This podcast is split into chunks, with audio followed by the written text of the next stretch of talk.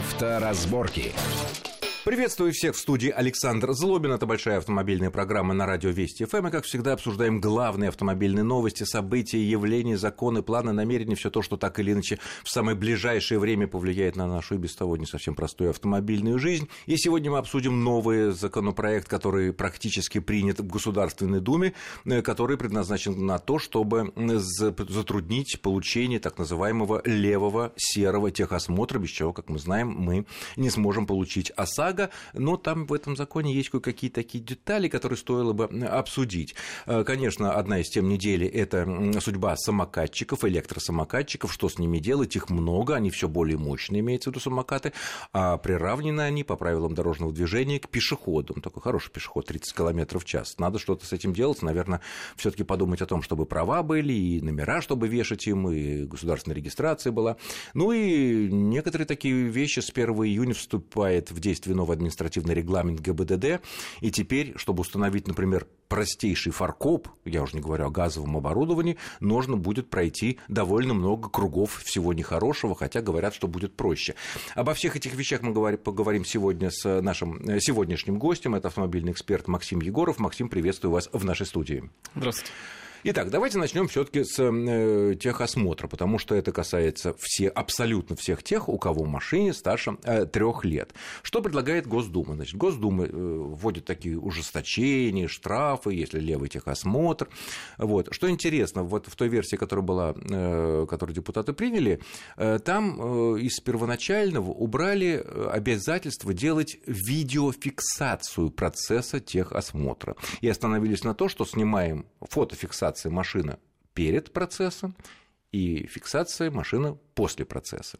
На ваш взгляд, как автомобильного эксперта и журналиста, э, можно ли быть уверенным, что пройден настоящий техосмотр, инструментальный, если у нас есть две фотографии в начале и в конце? У меня ощущение, что тут этого, наверное, недостаточно. Ну, э, вспоминается, ну, не знаю, к своему счастью, в последнее время я не проходил техосмотр по той причине, что попадал вот этот лимит в три года. Это очень удобно. А тогда, когда я проходил, э, тоже заезжал в этот бокс, и, честно говоря, положение автомобиля в начале и в конце, оно никак не менялось. То есть заезжаешь на эстакаду, зачастую выходишь из автомобиля, ну, максимум там включишь там фары, там нажмешь на стоп и прочее, и машина стоит непосредственно на месте. Поэтому по фото, ну, на мой взгляд, ничего не изменится. То есть, мне кажется, будет будет Нет, а никто не имеет. А вот понять, а было ли что-то сделано по фото? Вот как-то странно. С одной стороны, жесткие ужесточения, а с другой стороны, два, две фотографии. А что между ними, мы не знаем. Ничего. По факту на фотографии мы не увидим абсолютно ничего, только тот факт, что приехал именно этот автомобиль, и он здесь оказался. Тем более, это, ну, вариантов для того, чтобы обойти всю эту историю миллион. Там, если человек захочет, он сделает и все. И приедет другая машина с этими госномерами, и еще что-то произойдет. Я думаю, что в желании каким-либо образом ужесточить, так сказать, убрать вот эти все э, нелегальные способы получения техосмотра, они и приводят к тому, что изначально хотели сделать очень много и сразу. Но потом наверняка наткнулись на такие банальные проблемы. А как хранить, где это видео, как его регистрировать? Это же Вот, кстати, огромный... одна из причин, да. что хранить видео, это довольно большая объем. Поэтому, нужно. на мой взгляд, вот это то, что хотят, как говорится, оставить именно фотофиксацию, наверное, это для того, чтобы не откатиться сильно назад, не совсем откатиться от своих слов. То есть, ну, фото, ладно, оставим.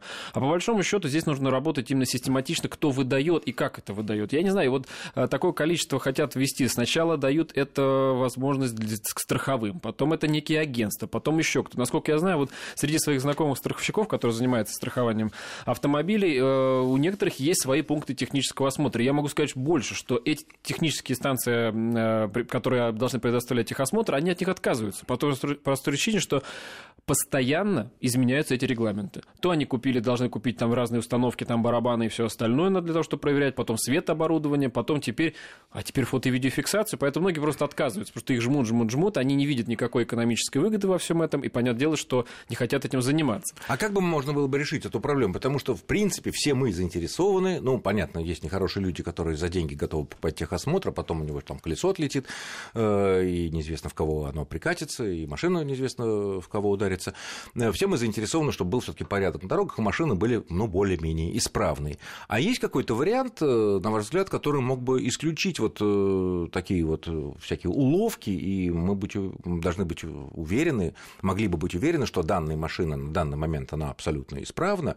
Ну, понятно, что буквально через час она может наехать в какую-нибудь колдобину, сломаться подвеска, и все, так сказать, понятно, что через час уже все другое. Но вот в данный момент она все-таки исправна. Исправно? Или таких вариантов не существует, на ваш взгляд? Ну, на мой взгляд, не знаю, может быть, э, люди, которые начинают разрабатывать все эти регламенты, они погружаются намного сильнее, но, как мы видим по факту, погрузились, задумались э, снимать кино про то, как люди проходят технический осмотр, и тут решили передумать.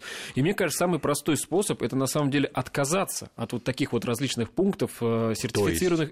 То есть, а что же сделать? Передать непосредственно это все тем самым автосалонам, которые занимаются гарантийным и постгарантийным обслуживанием данных автомобилей. То есть есть у нас э, большое количество официальных дилеров, абсолютно любых марок, э, и э, у них есть там определенные виды лицензий, там лицензии там, на, на продажу, на обслуживание и прочее, прочее. И они же как минимум гарантируют клиенту, что они машину сделали, и сделали ее для того, чтобы она могла ездить по дорогам общего пользования. Поэтому мне кажется, что если машина будет приезжать к тому же для автомобилебителя это удобно. Он будет, вот, допустим, обладая любой маркой, он выбирает любой, даже если он там не обслуживается там, с точки зрения технического осмотра. То есть, как правило, три года проходит, и люди ищут какие-то альтернативные способы. Ну, пожалуйста, но найди время, их огромное количество. Это сразу не будет очередей, разгрузит там ну, кучу всех. То есть ты выбираешь ближайший к дому, записываешься, когда тебе удобно, приезжаешь. Это верно, но при этом мы нельзя исключить, что точно так же, как люди, которые не хотят этим заниматься или понимают, что их машина не пройдет реальный техосмотр, э, просто находят каких-то там через знакомых или по объявлениям э, уполномоченную вот эту контору, которая выдает им диагностическую карту, что, может быть, там, будто бы все в порядке, на основании чего выдается уже и ОСАГО. Но ведь и в этом случае и автосалоны также могут э, делать такое, или у них меньше тут заинтересованности, или у них больше ответственности. Почему вы думаете, что лучше они справиться с этим? Э, мне кажется, вопрос в том, что неважно, какое препятствие, всегда человек найдет, как его обойти. Это, это просто здесь э, ну, невозможно закрыть там все дырки, потому что как только уже, э, как говорится, на бумаге выходит официально зарегистрирован, там, не знаю, приказ, регламент, правила и прочее, сразу находятся те, которые находят способ, как его обойти. И так это до бесконечности может идти. Единственный вопрос, действительно, это для э, вот, автосалонов разработать, ну, как они хотят и для тех же самых станций техобслуживания, разработать некие регламенты, которые будут, ну, они будут нести ответственность за то, что если они выпустили автомобили с, с неисправностями, и он там по факту того попал в дорожно-транспортное происшествие. Но, насколько я знаю, статистика, она такая совсем, конечно, невнятная, но по факту, э, как правило, дорожно-транспортное происшествие в основном свое связано с тем, что это человеческий фактор нарушения правил дорожного мне движения. Мне тоже, кстати, не попадалось, я вот слежу, естественно, за этой темой, мне не попадалось, чтобы э, в протоколе какого-либо ДТП, там, легкого или нелегкого, было написано, что из-за того, что там сломалось что-то, что не должно сломаться, если машина прошла честный техосмотр. С другой стороны, мы все знаем, что сломаться может вообще все что угодно. В любой момент. Поэтому да, для поэтому... обычных автомобилистов, которые мы говорим про легкие автомобили, мне кажется, это автосалон, им дать эту директиву, сказать обязательства, и они будут проверять, и они будут заинтересованы, какую-то монетку на они будут зарабатывать. Вот где нужно ужесточать, смотреть, проверять, это грузовой транспорт, это грузопассажирский транспорт. И автобусы. Совершенно верно. И поэтому да. вполне можно поддержать идеи руководства ГИБДД о том, чтобы передать именно ГИБДД э, техосмотр на автобусов, которые переводят больше определенного количества пассажиров, ну и, наверное, и тяжелые грузовики тоже, потому что когда у тяжелого грузовика что-то отказывает, а мы много видели за последнее время страшных э, видеокадров с камер наблюдения, то, в общем, даже... У грузовиков у них есть ресурс. Они, если используют, у них есть ресурс по пробегу, по износу, по всему остальному. И там действительно точно можно проверить то, что необходимо и что будет являться опасным. Но вот я могу сказать по себе. Вот, допустим, у меня, я за, за три года проехал всего лишь там 25 тысяч километров на своем автомобиле. При этом 25 тысяч километров, даже 30 тысяч километров в год для многих это обычная цифра цифры. А и для по... такси так это вообще Вот поэтому здесь надо разделять. И мне кажется, вот эту основную массу людей, которые просто в, в частном порядке пользуются автомобилями... И профессиональные, которые нагрузки гораздо больше. Ну что ж, хорошо, с этим ясно, потому что, конечно, весь этот техосмотр, он уже много-много лет вызывает большие-большие вопросы, вообще весь его смысл, и это не зависит от фотофиксации, видеофиксации или э, иных вещей. Э, следующая интересная тема. Э, с 1 июня действует новый административный регламент ГИБДД, по которому теперь будут новые правила, по которым мы регистрируем, ну, желающие, регистрируют наличие, например, фаркопа или специального особого какого-то багажника или перевод автомобиля двигателя на э, газовое топливо. Для этого нужно пойти... Довольно сложная система, она и была сложной, и становится, на мой взгляд, не менее сложной. Там нужно, значит, пойти в специальную э, лабораторию, которая подтверждает возможность внесения изменений в конструкцию машины. После этого с этой бумагой идем в ГИБДД. ГИБДД смотрит, да, нормально, можно сделать, потом мы это делаем, приезжаем опять в лабораторию, насколько получилось хорошо и безопасно, получаем протокол и опять возвращаемся к ГИБДД и так далее. Штраф за нарушение пока небольшой, пока вот там порядка 500 рублей. Но у меня вот тут возникает вопрос. Э, вот, например, что? Вот там перечислен, указан фаркоп.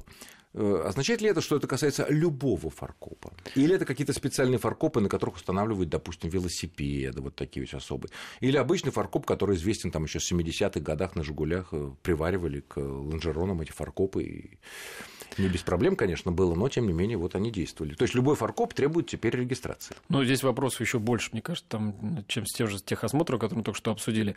Э, для меня, честно говоря, то, что они предложили под тем видом, что мы сейчас вот сделаем вам еще проще и легче, для меня такое ощущение, что где-то кто-то не удалил какую-то часть абзаца, потому что ты читаешь и понимаешь, что там осталось то, это, и в итоге вроде здесь было 20 шагов, ну, вроде как-то по прямой, а здесь 15, но вот топчешься но на одном месте. гору, да. То есть сначала заявка, потом... Я думаю, что это пока такие какие-то умозаключения, не, которых не привели в какую-то там, не знаю, определенную систематику, сейчас просто все знают. Это действительно сложно. Кому, куда, в зависимости от каких изменений, потому что, да, есть фаркоп, а кто-то изменяет э, настолько сильно свое транспортное средство и занижают и подвески, и моторы, и все остальное. Поэтому я очень надеюсь, э, что вопрос-то возник относительно того, что нужно это регистрировать, потому что э, большое количество было сложных переделок, и тормозная система менялась, и прочее. Нет, но это не вопрос. Меня интересует фаркоп. Неужели это считается, фаркоп реально может считаться внесением изменений в конструкцию автомобиля?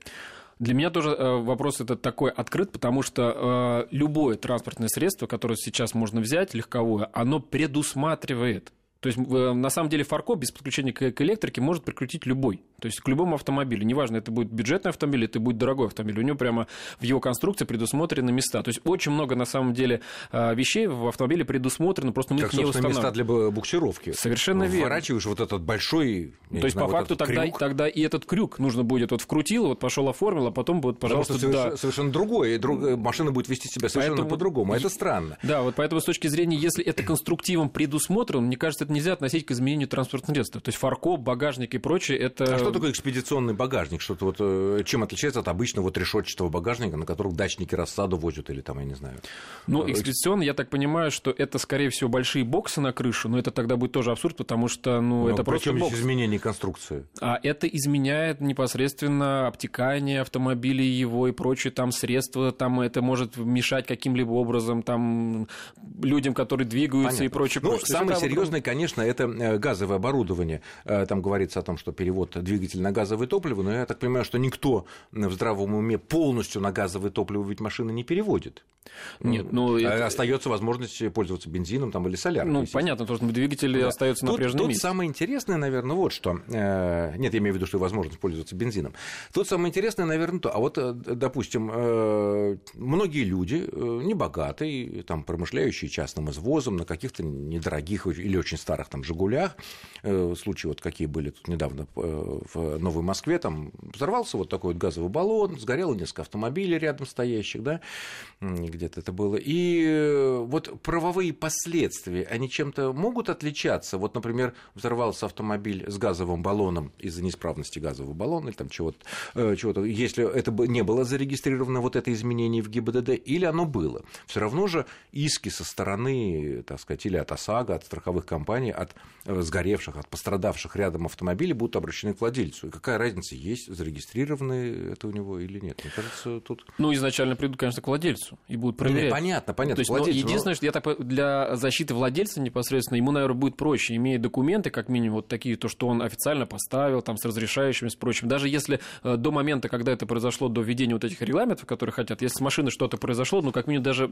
дай бог, чтобы никто не пострадал, просто там имущество сгорело, то с этими документами человек, наверное, может добиться какой-то справедливости и возместить. То есть, э, меньше возместить, чем если бы он еще все это поставил, что называется, левым образом. Да, здесь я так понимаю, что все-таки вся, вся эта волна пошла от сильных переделок, и э, дорожно-транспортные происшествия зачастую происходят именно потому, что ну, здесь как бы стечение таких факторов. То есть машину, когда агрессивно переделывают, то зачастую на ней агрессивно и ездит. Это как и приводит как раз к дорожно-транспортным происшествиям, и вот это захотели регламентировать. Попробовать изменить. Мы продолжим наш разговор буквально через пару-тройку минут. Не отключайтесь.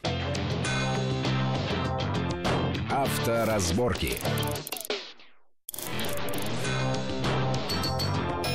Авторазборки. Итак, мы продолжаем нашу большую автомобильную программу в студии Александр Злобин и автоэксперт Максим э, Егоров. Э, мы остановились на новом э, регламенте ГИБДД по регистрации, внесению изменений в конструкцию автомобиля. Новый, новый порядок, довольно сложный, конечно. И вот обсуждаем, почему он действительно нужен. Мы, конечно, можем удивляться там насчет багажников, там всяких фаркопов. Ну, газовое оборудование – это действительно дело опасное и все. Но вот хорошая мысль была высказана перед перед перерывом, что те люди, которые делают глубокую модернизацию своих автомобилей, э, делают там пониженные пружины, подрезают, так сказать, еще ставят какие-то совершенно невероятные колеса, да, с неправильным вылетом. Э, как правило, эти машины не для того, чтобы степенно и правильно ездить по дорогам, а чтобы гонять, так сказать, с визгом колес и так далее. И, наверное, тут можно согласиться, что ужесточение для них, а еще бы ужесточение не только порядка регистрации изменений, но и ужесточение штрафов повышение. Вот, наверное, будет логично. Как вот вы считаете?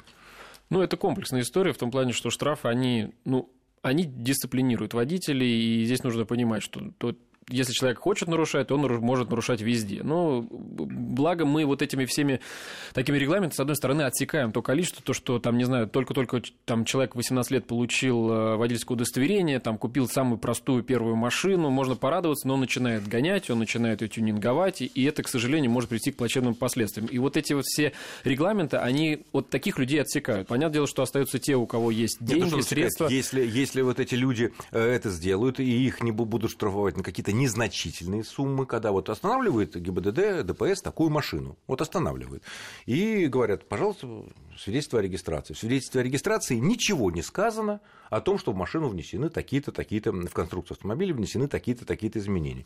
Изволь там серьезный, там, многотысячный штраф, либо отстранение от управления, машину на штрафстоянку, я думаю, это было бы правильно. Ну, насколько я знаю сейчас, 500 э, рублей, а дальше машина просто повторно, она уже э, на штрафстоянку отправляется, человек начинает разбираться, или он демонтирует и передвигается на этом транспортном средстве. Возвращает все взад, что Да, и, да. И, или же идет и оформляет непосредственно все, все эти изменения уже в официальном порядке. То есть это тот случай, когда можно приветствовать жесткость подходов и эвакуацию. И Я думаю, что как раз э, с точки зрения борьбы вот с такими вот э, ну, не, неадекватными там, изменениями в автомобиле, неадекватным поведением в водителе, да, можно. Ну, просто есть люди, которые действительно делают качественную переделку автомобиля, но им просто нравится. Кто-то занижает. Нет, есть, ну, ну это хорошо. Есть ребята из оффроуда, которые... То, то, то, что они делают, э, скорее всего, вполне себе может вот, быть зарегистрировано. Да, и вот для них, вот для таких людей, которые грамотно подходят, то есть они покупают, во-первых, там, если какая-то подвеска, то она правильно подобранная, она правильно установлена. Если колеса, то, то она и пониженная. И повышенная. То есть Или повышенная. очень много людей, которые занимаются оффроудом, они, они готовят свои автомобили. Но у людей такой отдых. Почему их надо лишать? Вот для них, для людей, которые этим занимаются профессионально или профессионально даже любительски, для них я хотел бы облегчить эту жизнь. Ну да, чтобы плане. это было... И как я видел, я думал, что этот регламент на самом деле придет не вот к этой процедуре, которая вот вроде как нам даже облегчили, мы вот, повторюсь, не можем ее до конца понять, куда же идти. Там сначала электронная очередь, потом покажи ГИБДД, потом еще. Я думаю, что все пойдет по другому немножко принципу, потому что э, все вот эти переделки, кто делает их правильно, есть э, сертифицированные запасные части, есть сертифицированные центры, которые это все ставят. Они получают также лицензии, как э, те же самые автосалоны на проведение там слесарных и прочее. Ну, там, начиная даже самое банальное, то, что в компании должен быть прописан правильный аквет, да, которому э, приписана данная там компания и чем она занимается. Я думаю, что ребята, которые вот, ну, не знаю, я там захотел хотел бы со своим автомобилем сделать то, что заходит, выходит за рамки его стандартной конструкции, я бы подобрал ту компанию, которая, на мой ну, взгляд, сделает хорошо. Это Пришел бы, это получил бы документы. разумный подход. Но и это, это было стоит, правильно. Обычно это стоит немалых денег. Совершенно Люди верно. хотят много всего хорошего для себя, э, всяких ощущений, но при этом, чтобы это было Тогда не 5, надо. 5 копеек, ну и так далее.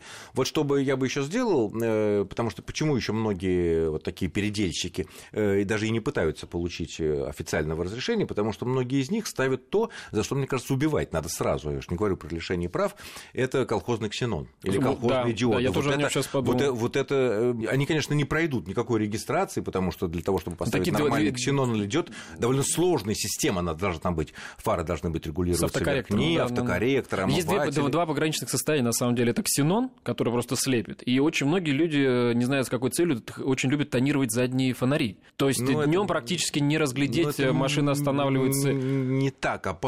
Плохо, неприятно, но не так опасно. А слепящие ксеноны или слепящие диоды, установленные непонятным образом, вне предназначенные для этого линзы, фары и так далее. Я, я к тому, что... что вот эти переделки, они на самом деле копеечные, и они несут Копеечные. огромные...